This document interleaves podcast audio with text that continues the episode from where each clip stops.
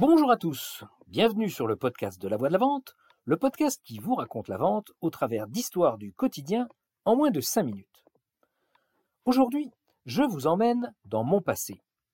Petite annonce préliminaire, certaines scènes décrites dans l'histoire qui va suivre peuvent choquer. Je conseille donc aux âmes sensibles de s'abstenir d'écouter et de zapper ce podcast. Je vous laisse quelques secondes de réflexion.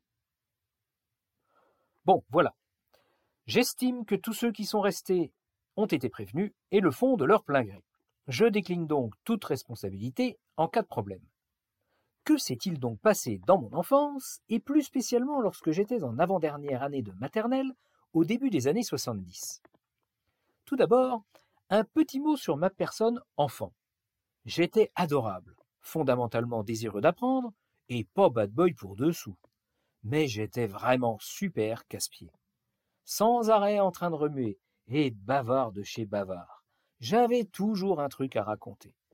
Aujourd'hui, je pense qu'on dirait enfant hyperactif. À l'époque, on disait enfant polisson dissipé. Bref. Un jour, pas comme un autre, je pense que j'ai dû tellement gaver ma maîtresse de l'époque qu'elle a décidé de me donner une leçon inoubliable. Elle m'a fait monter sur l'estrade, m'a déculotté, et m'a mis une fessée devant tout le monde. Cet épisode a provoqué deux choses en moi. Un, j'ai détesté cette maîtresse. Deux, j'ai dit à ma mère que je ne voulais plus jamais aller à l'école. Embêtant à l'âge que j'avais. Bon, coup de bol, c'était la fin d'année, et ma mère m'a dit que ça irait mieux après les vacances. Ah, moi, je voyais pas vraiment les choses de la même façon, vu que la maîtresse de la dernière année de maternelle, c'était la même que celle qui m'avait collé la dorine. Alors, je ne sais pas comment ma mère s'est débrouillée avec l'école, mais on m'a fait passer directement au CP. Et là, second drame de ma vie. L'apprentissage de la lecture se faisait par la méthode dite globale. Alors, est-ce que cette méthode n'était pas adaptée à moi ou moi à la méthode? Mais résultat des courses, je suis devenu une véritable bille en orthographe à la fin du CP. Et j'en ai vraiment souffert.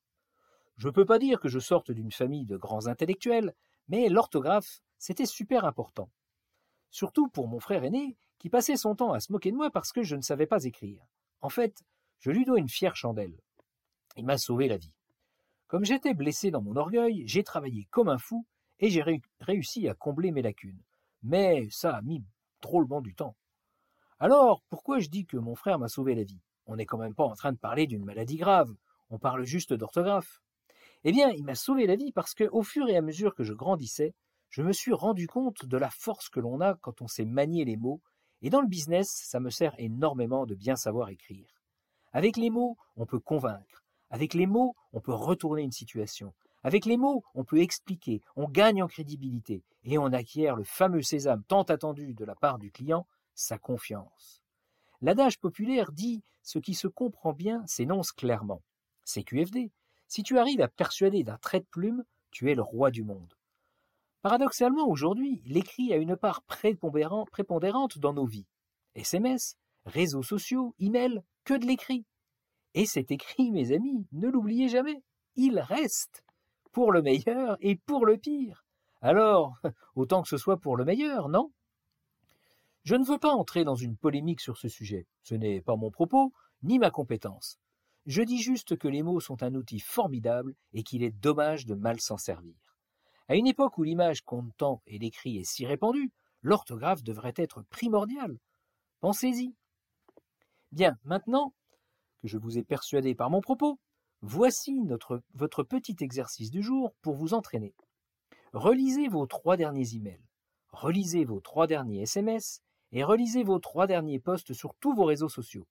Corrigez-en toutes les fautes d'orthographe, je suis sûr qu'il y en a. Faites-vous aider si vous ne les trouvez pas. Je vous conseille de refaire cet exercice régulièrement. Oui, je sais, c'est fastidieux, c'est casse-pied et c'est pas marrant. Mais si vous vous appliquez, vous progresserez et vous verrez des changements d'attitude envers vous.